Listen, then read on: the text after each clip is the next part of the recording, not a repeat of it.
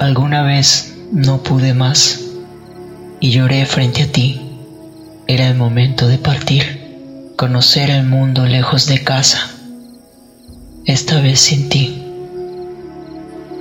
Añoro el pan de mi madre, el café de mi madre, las caricias de mi madre, día a día.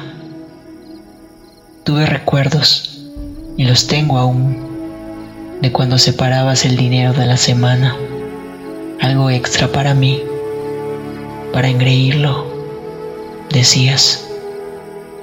La infancia crece en mí y deseo vivirlas porque si las dejo morir, sentiré vergüenza de las lágrimas de mi madre. Es esa extraña sensación, aún siendo adulto, de recostarme contigo en la cama sobre tu pecho, mamá, y abrazarte hasta quedarme dormido mientras arrullas mis miedos. Si algún día regreso, tórname en adorno de tus pestañas, cubre mis huesos con hierba purificada del agua bendita en tus tobillos y átame con un mechón de tu cabello o con un hilo del borde de tu vestido. Tal vez me convierta en un Dios, sí, en un Dios, si logro tocar el fondo de tu corazón. ¿Cuántas veces a través del teléfono he querido traerte a mí?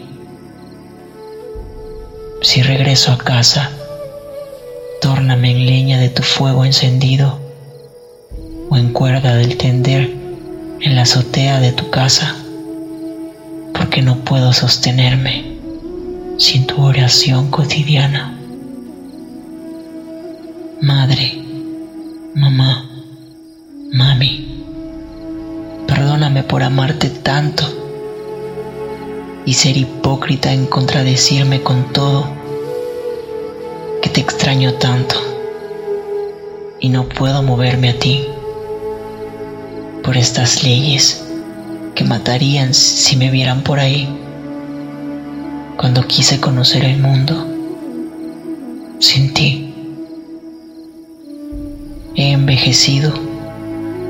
Devuélveme las estrellas de la infancia para que pueda emprender mi camino nuevamente con los pájaros pequeños, el camino de regreso al nido donde tú aguardas porque en tus manos se encomienda siempre mi corazón.